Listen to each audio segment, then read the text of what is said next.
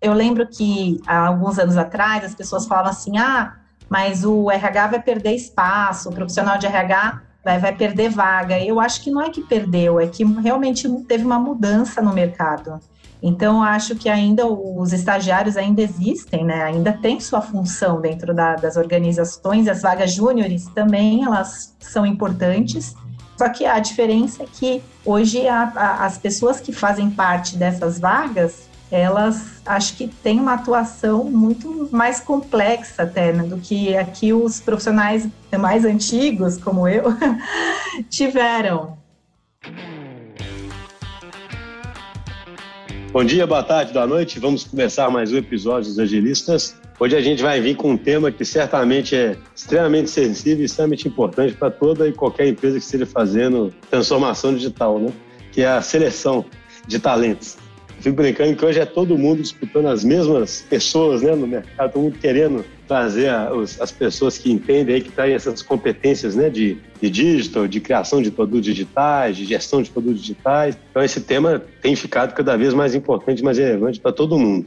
Acho que vai ser bem bacana aqui da parte da DTI, mais uma vez com Vinição. E aí, Vinição, beleza? E aí, pessoal, tudo bem? Estamos aqui com a Fernandinha. A Fernandinha já participou de outros episódios, né, Fernandinha? Já, já estive aqui presente em alguns outros episódios, falando de RH também e temas afins, né? Porque a minha, minha memória está ruim, viu, Fernandinha? Você podia também se aproveitar, só para garantir que quem tiver te ouvindo te conhece, que o Vinição já é frequente. Já é de casa, né?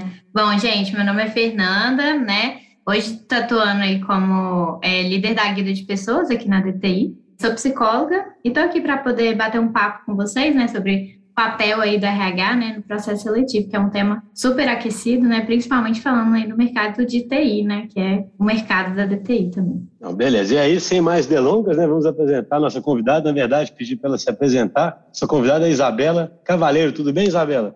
Tudo bem. Estou super feliz de estar aqui. Muito obrigada pelo convite.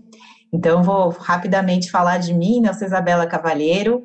Eu sou fundadora do Grupo Troca, Sou especialista em recrutamento e seleção, dou aulas de recrutamento e seleção, tenho cursos relacionados ao tema. Trabalhei durante muitos anos no mundo corporativo e hoje tenho a minha empresa. Também sou psicóloga, igual a Fernanda. Então, acho que a gente vai ter uma boa troca aqui. Colegas de profissão aí. Isso. Isabel, eu queria começar com uma pergunta que é a seguinte, né? Como é que você começou a trabalhar né, com, com seleção? E aí, ao contar essa história, o que você foi observando que foi mudando ao longo do tempo, sabe? Que eu acho que vai culminar bem no tema da nossa conversa aqui, né? Que é o papel do RH atualmente, mas o que foi mudando? Mas não sempre foi importante o RH na seleção? O que mudou? O que você foi observando aí? Há quantos anos você vem atuando com isso? Olha, mudança total, total mesmo. Eu comecei em 1999 no RH. Naquela época, o estagiário não tinha nem computador, então, é, a gente geralmente entrava na empresa, existia uma função que hoje eu acho que nem existe mais, que é a de triagem de currículo, porque como a gente não tinha a, as captações pela internet, a gente tinha que anunciar no jornal as vagas. E aí, assim, aquele desafio, porque o anúncio era caríssimo nos veículos de comunicação, então a gente tinha que resumir ah, o perfil da vaga em três linhas. Então tinha que ser anunciar no jornal, hein? Imagina no só. No jornal. É, eu sou do tempo do jornal. E aí a gente anunciava, tinha tempo, que você não podia passar do prazo, era, a gente tinha parceria com uma agência de publicidade, então se perdesse, perdia a semana inteira e não conseguia recrutar ninguém. E aí no domingo saía o anúncio e a gente sabia que na quarta-feira o porteiro ia chegar com uma pilha de currículos de envelopes para a gente abrir e triar. Então, naquela época eu era super jovenzinha, né, iniciando carreira, eu trabalhava mexendo em currículo, às vezes eu sentava no chão para fazer a triagem, colocar, separar, escrever a caneta, e para entrar em contato com esses candidatos, era ligação, e naquela época o celular ainda não era muito comum. E, inclusive, assim, toda a ligação para celular era caríssima. Então, o dono da consultoria que eu trabalhei me, eh, fala assim: você só liga em celular se for um candidato, assim, muito, né, assim, perfil incrível e se for, assim, muito urgente. Senão você deixa recado na casa da pessoa. E aí, então, eu deixava aquele monte de recado e as pessoas me retornavam que horas? Na hora do almoço. Então, eu estava na cozinha almoçando o telefone começava a tocar Então eu simplesmente não almoçava. Então eu trabalhava que nem uma maluca. E hoje em dia, quando eu olho para o que eu fazia, eu falo muito isso para os meus alunos. Eu acho que hoje é uma função que não existe mais. Até pode ser que alguma empresa mais tradicional tenha, mas hoje eu não consigo imaginar uma, uma, empresa trabalhando sem um ATS, sem um sistema de recrutamento e seleção, que faça tudo automatizado, ou pelo menos que você tenha a possibilidade de criar os filtros e deixar que o filtro trie os currículos. Então, hoje eu falo, gente, o, o estágio que eu fazia naquela época, hoje não existe mais. Hoje o estagiário é muito mais estratégico, porque eu era totalmente operacional. Então, hoje eu acho que ficou melhor para os estagiários, né? Eles já entram com outros desafios e até tendo a oportunidade de se desenvolverem mais do que eu me desenvolvi. Né? Mas eu comecei assim, comecei É, porque, ali... ou seja, o, o trabalho isso era muito de organização mesmo, né, do processo, né? Grande parte, né? Que é tudo hoje automatizado, né? É como se toda Isso. essa parte tivesse sido automatizada, né? Um elemento, né, que na, na história que eu acho que, que mudou radicalmente, a, criou uma fluidez enorme para o bem e para o mal, né? Foi o LinkedIn, né? O LinkedIn não tem como não ter sido aí uma mudança comportamental que mudou totalmente o, o jeito que a dinâmica funciona, né? É, e o LinkedIn, eu entrei no LinkedIn em 2004. Ele era todo inglês. Você só entrava por convite e aí, assim, é, um, um, amigo meu mandou o convite, eu, nem, eu, não sabia direito inglês, e aí eu falei, nossa, o que, que é isso? Aí eu entrei assim, né, meio que sem saber direito o que eu estava fazendo. Ah, vou criar meu perfil aqui, mas eu nem mexia porque realmente era tudo inglês e, e o público era mega selecionado. Né? Então, eu deixei meu perfil lá, ele ficou dormindo até a hora que o LinkedIn começou a evoluir, enfim, aí virou o que é hoje, né? Uma plataforma super importante que ninguém pode ficar de fora. Eu fico pensando também, né, Isabel, o quanto essa mudança abriu espaço, né, para mesmo estagiário, né, como você tinha dito, pensar de forma mais estratégica, assim, né, nesse processo também, né. Acho que isso ajudou muito nessa mudança, assim, de RHDs, né, dos primórdios aí, né, como você foi contando, até hoje, né? Abre muito espaço para muita coisa ser criada de forma mais estratégica também. Eu lembro que há alguns anos atrás as pessoas falavam assim: ah, mas o RH vai perder espaço, o profissional de RH vai, vai perder vaga. Eu acho que não é que perdeu, é que realmente teve uma mudança no mercado.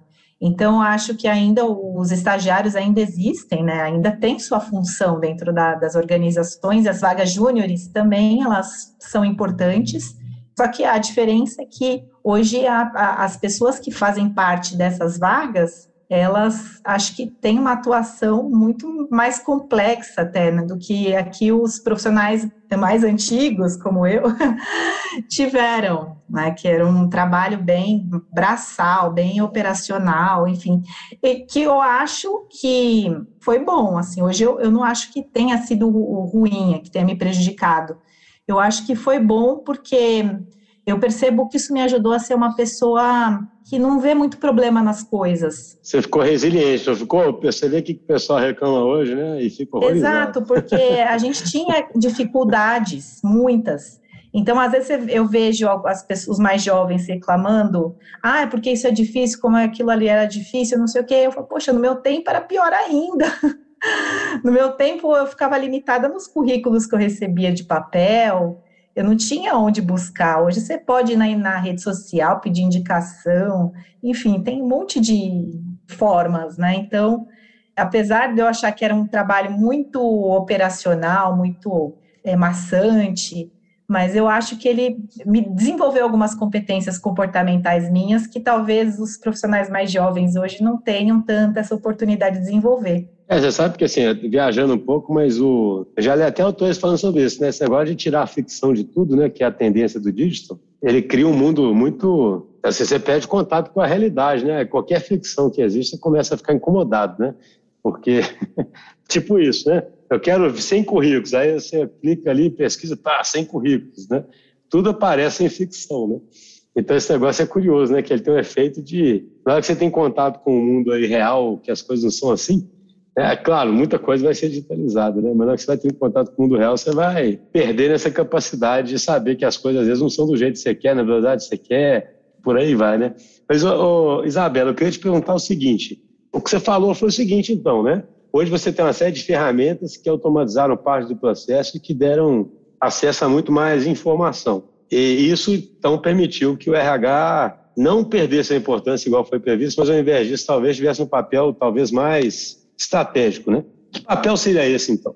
Eu acho que o RH agora ele tem que ter uma visão do negócio da empresa. Eu acho que aquele RH que entra na empresa só para fazer a sua parte, sem entender o porquê que ele está fazendo aquele trabalho, qual é a importância, ele acaba não conseguindo evoluir. Às vezes ele até consegue entrar na empresa, mas ele não consegue evoluir.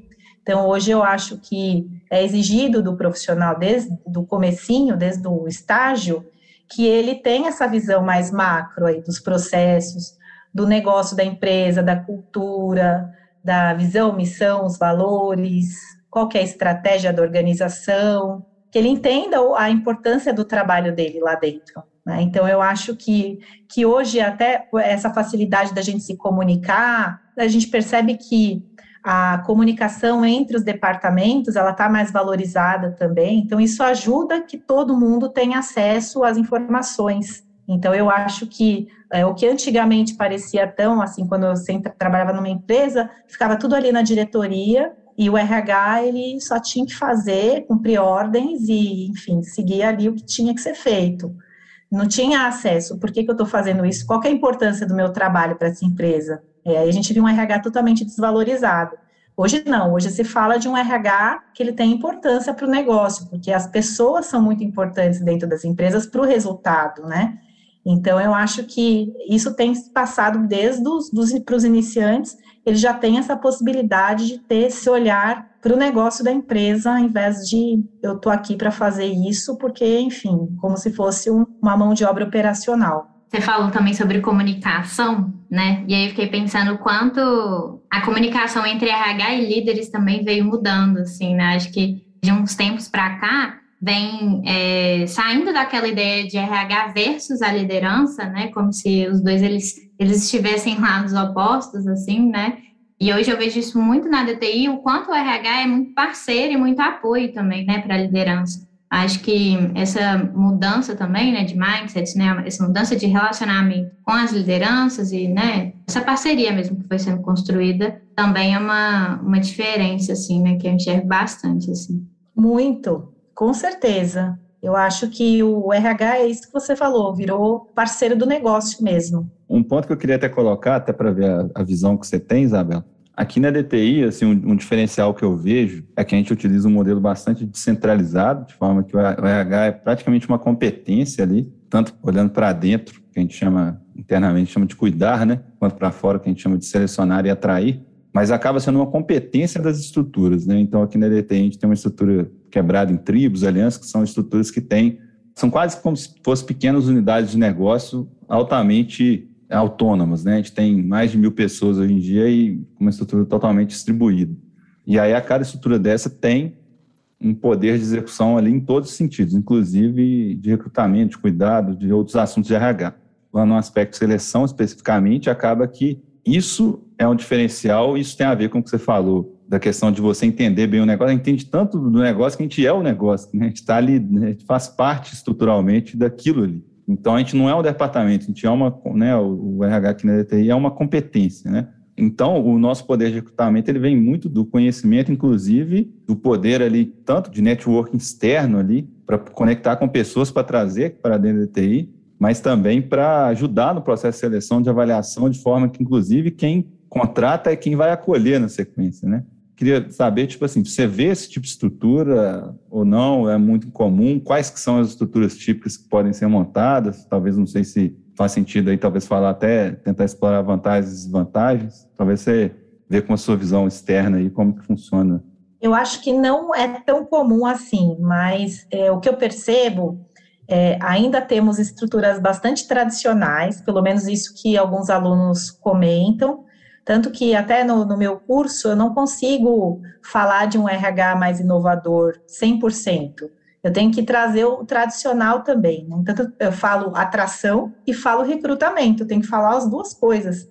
Porque o recrutamento ainda existe para algumas empresas. Tem empresas que ainda não estão com a ideia de atrair pessoas, assim, recrutar pessoas, né? Eu percebo que tem empresas que elas já estão conscientes do, do seu papel, os RHs estão conscientes, aliás, conseguem, até as lideranças, que eu acho que também é uma questão muito do, do quão o líder está preparado para trazer uma imagem positiva do RH dentro da, da empresa, para que o RH seja visto como um departamento que tem importância para o resultado, né? Então, infelizmente, ainda vejo as estruturas mais tradicionais, ainda resistentes, às vezes até empresas muito grandes que ainda não têm RH, né, tem só o DP. E só que, por outro lado, a gente vê novas empresas surgindo, as startups, que já têm uma visão totalmente diferente, que já têm people analytics, que já, já, já implantaram metodologias ágeis, que estão aí com uma outra pegada. E essas empresas é que estão sendo desejadas hoje pelos jovens, né, para se trabalhar. Então, eu acho que ainda tem, acho que por ter ainda algumas gerações, geração X, uma geração baby boomer ainda também, às vezes esse conflito de gerações acaba meio que emperrando um pouco essa coisa da mudança. Essa questão da mudança, ela parece inexorável, né, do, no sentido assim, tipo assim, não é a questão de eu querer ou não querer, né? A questão da, da concorrência, porque assim, é, é, triste, né, o desemprego que o Brasil ainda tem, mas para muitas áreas existe muito mais vaga do que profissionais, então... Com certeza. Não adianta ser assim, ah, não, não quero, acho ser ultrapassado, você, não, infelizmente não, não é questão de querer ou não, essa questão que você falou da atração é essencial, né, porque acaba que você está num contexto onde você tem mais vaga do que profissional e tem uma fluidez e mobilidade absurda agora com trabalho remoto, não é uma questão de escolha, né? é uma questão de sobrevivência. Né? Igual tem um, eu não lembro qual convidado falou, né? Se você muda pelo amor ou pela dor, né? Então a galera vai ter que mudar pela dor. Verdade. Por isso eu tenho esperança. Tenho esperança que as empresas que estão ali com aquele olhar mais tradicional, que elas consigam enxergar as oportunidades aí que a tecnologia oferece. É, não, essa esperança. Você sabe que eu, na minha vida, eu comecei a trabalhar com agilismo em 2001, né? E durante alguns anos eu achei que simplesmente ia ter que mudar de profissão e pronto. assim, o agilismo não vai vingar, não. E acabou que o ágil virou mainstream total, né? Hoje, na verdade, não é uma experimentação ser cobaia, né? Eu acho que essa mudança aí que a gente comentou, da, seja da descentralização, do mindset diferente, tudo tem a ver no final com estruturas mais orgânicas, né? estruturas mais vivas, mais adaptáveis, sabe? É, é meio difícil você imaginar né? uma empresa que, que quer ser adaptativa para caramba, mas que tem um departamento ali de RH que seja completamente tradicional, né? É quase que uma inconsistência total. Talvez uma parte do negócio dela que ela considere que é bem tradicional, que nessa mudança, né, você tem um equilíbrio ali. Pode ter uma parte que é bem tradicional, que talvez a empresa ainda acredite que vai gerir como sempre geriu, né? Mas quase nenhum negócio escapa né, aí da, da, da pressão do dígito. Né? E é difícil imaginar que não vai ter uma parte ali que vai ser completamente afetada né, por essas mudanças. Né?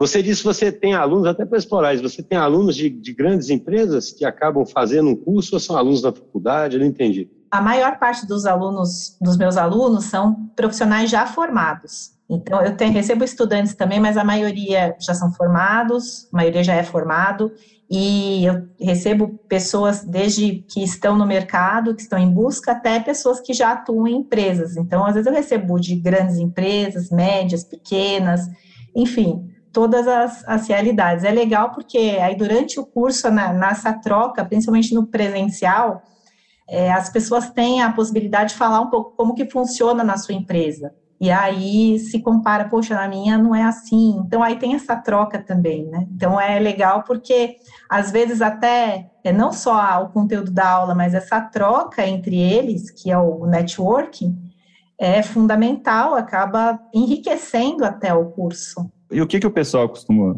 buscar mais assim? Qual que é as principais dores que levam o pessoal a, a buscar? O que, e o que, que eles esperam normalmente do, dos cursos aí que você conduz? Olha, muitos deles é porque não tiveram ali o preparo na, na faculdade, nem na pós, relacionado à atração de talentos e seleção. Alguns é, também por não terem a formação em psicologia, porque eles não conseguem ter essa visão de avaliação, de comportamento, igual a gente tem quando a gente faz psicologia, a gente estuda cinco anos, análise do comportamento humano, então para a gente é mais fácil, né? Para eles é um pouco mais difícil. E eu tenho alguns que sentem muito medo, aí que tá a dor, é muito medo de contratar errado, de contratar errado, o candidato não dá certo, pedir demissão e a pessoa ser julgada por isso, porque não contratou corretamente, porque o requisitante ficou no pé, não gostou ou criticou para o líder. Então eu percebo que elas sentem muito essa essa dificuldade na, na parte da seleção, mas na parte da atração também tem as dores. A empresa às vezes não quer investir nada em tecnologia, espera o RH fazer um milagre. Então, eu, eu até falo para eles, eu falo, gente, se vocês não tiverem um ATS hoje, o trabalho de vocês vai ser muito difícil. Né? Tem que brigar, tem que brigar por ter ali um orçamento, um budget para isso, porque sem isso não tem. Só que tem muita empresa que não tem essa consciência. Explica o que é um ATS para quem está ouvindo. Ah, legal. Um ATS é um, é um sistema que a gente utiliza para fazer o rastreamento dos candidatos. É, é como se fosse um banco de currículos você faz tudo nele, né? Um, o ATS, dependendo do ATS, você consegue fazer tudo, desde conectar o, o gestor da vaga para as aprovações ali do, das requisições de pessoal, até jogar, ó, pegar uma vaga e postar nesse sistema e ela distribuir em várias redes sociais, em vários canais, enfim, fazer essa distribuição, receber esses currículos e ranquear de acordo com o resultado que eles tiveram na, na avaliação comportamental, que dá para colocar nele também, testes. Então, aí você consegue criar um ranking de acordo com o perfil que você passou. É a plataforma que faz aquilo que a gente comentou no começo, né? automatiza todo o processo e permite você trabalhar de forma mais estratégica. Agora, aí voltando para a dor aí, eu fiquei curioso, a pessoa chega falando para você que tem medo de contratar a pessoa errada, né? Depois ela pedir demissão. O que você fala para essa pessoa para acabar com esse medo dela? Eu ensino estratégias para que ela consiga selecionar com assertividade. Então, por exemplo, a, uma técnica que eu gosto muito, que eu acho que é uma, uma técnica que todo mundo pode usar, todo mundo tem a capacidade de, de utilizar com propriedade, é a entrevista comportamental. Porque com, é um primeiro, é um instrumento fácil, assim, entrevista é uma coisa que, assim, é relativamente simples de aprender, né? as perguntas você até consegue ter, é, preparar antecipadamente e levar para sua entrevista. O grande desafio é saber escutar a resposta e obter a resposta do jeito que você quer que ela seja. Você precisa que ela seja para que você consiga avaliar aquela competência. Então aí eu ensino para eles como que você faz para extrair a resposta, a questão de, de tornar o ambiente é, agradável para o candidato, oferecer a melhor experiência para ele, mesmo que não se trabalhe ali com aquelas ferramentas que a gente sabe que hoje agilizam muito o processo, mas ter, ter um cuidado com o candidato, né, para que ele se sinta acolhido, que é o rapport. Então, isso também eu ensino, porque eu acho que se você tiver um bom rapport, se você souber atrair da maneira correta, fazer a primeira comunicação com o candidato de uma maneira efetiva, simpática, acolhedora, demonstrando interesse por ele, criar o rapport no primeiro momento, primeiro contato, ou por vídeo, na entrevista em vídeo, ou presencialmente, e utilizar a estratégia certa na hora da entrevista, que não é aquela entrevista interrogatório, é um bate-papo, igual a gente está tendo aqui agora. Algo agradável, uma experiência agradável, porque o candidato ele já chega tenso, ansioso, às vezes emocionalmente muito abalado, né? Então, a partir do momento que a pessoa, que o recrutador tem essa consciência, e se ele souber manejar essa situação, ele vai conseguir aumentar a chance melhor. de sucesso. É, é curioso, né? Porque você coloca isso por si só já é uma mudança radical no mindset que a gente comentou antes, que é assim, principalmente as empresas grandes, é como você disse, elas estão recrutando, né? Tipo assim, eu estou é, escolhendo, né? E não considerando que a outra pessoa também está escolhendo, né? Que isso, na verdade, é uma escolha mútua, né? Então, assim, não é assim, eu escolho, né? E você pode ter o privilégio de vir aqui, né? É assim, tudo bem, eu quero escolher, porque, claro, eu tô, mas você também tem que me escolher, né? Não é, são duas. é, então, essa mudança, antigamente era assim mesmo, a gente, o, o, o recrutamento e seleção, ele era aquele departamento cheio de, de é, o que escolhia o candidato, e o candidato, ele tinha que aceitar, você, a sua condição é essa, você tem que trabalhar, você tem que aceitar, e hoje a mentalidade mudou mesmo, hoje os candidatos estão muito conscientes que eles podem sim avaliar a vaga, então os melhores. A gente ainda tem aquela situação daquelas pessoas que não podem escolher, mas os talentos, aqueles que todo o mercado está de olho, eles escolhem, avaliam ali, conferem benefícios, enfim, verificam se a proposta está dentro do agrado deles. Agora, com essa questão da pandemia, Muitos alunos meus falam que estão com muita dificuldade de contratar pessoas que tenham disponibilidade para trabalhar presencialmente. Elas querem trabalhar home office. Então, aí surgiu um novo desafio na vida deles. Eles querem vaga home office porque viram que dá para conciliar a família, às vezes o filho, os filhos, horários, qualidade de vida. Né? Então, antigamente, nossa, antigamente a visão era totalmente diferente do que a gente vê hoje. Eu acho curioso que a gente fala muito aqui que as empresas têm muita dificuldade em ser customer centric, sabe? Porque elas olham muito para o umbigo e não. E elas vêm de uma era onde você basicamente otimizava o que você fazia e aí você simplesmente empurrava isso para os seus clientes, né? Você tinha mais é que ser eficiente. E é engraçado que, na perspectiva dos talentos, as empresas também eram muito centradas ainda no próprio umbigo, né? Assim, eu vou agora escolher quem vai ter né, o privilégio de vir trabalhar aqui, né? Vamos abrir agora um, um processo de atividade, essa oportunidade, né? E, e, você vê que você tem que ser customer centric e talent centric. Você tem que olhar ali para o lado do talento, ver como é que eu atraio, converso e faço ele entender que aqui é um lugar que ele vai gostar mesmo, que aqui ele vai prosperar, etc. Né? É, mas sabe que ainda eu percebo que tem muito essa mentalidade, principalmente de quem não é do RH, quando as pessoas olham, eu até brinco, que as pessoas falam assim, ah, tem é, 14 milhões de desempregados. Então, as pessoas logo deduzem, ah, o trabalho do RH é fácil, tem 14 milhões de desempregados, né? então tem muita gente que tem um pouco essa visão ainda, que é só que o nosso trabalho é simples, tem tanta gente desempregada que é só, ou então é, falam que só a gente... Só divulgar bem a vaga, né? É, o RH exige muito do candidato, por isso que não fecha a vaga, exige que, assim, de certa forma, às vezes é um pouco verdade, mas não é RH que faz isso, é o requisitante, que às vezes quer um astronauta. Que a gente chama de unicórnio também. Né? É. Isso, unicórnio, exatamente. isso é, existe. É claro que quem toma a culpa é o RH, né? O RH está na linha de frente, é que se lasca.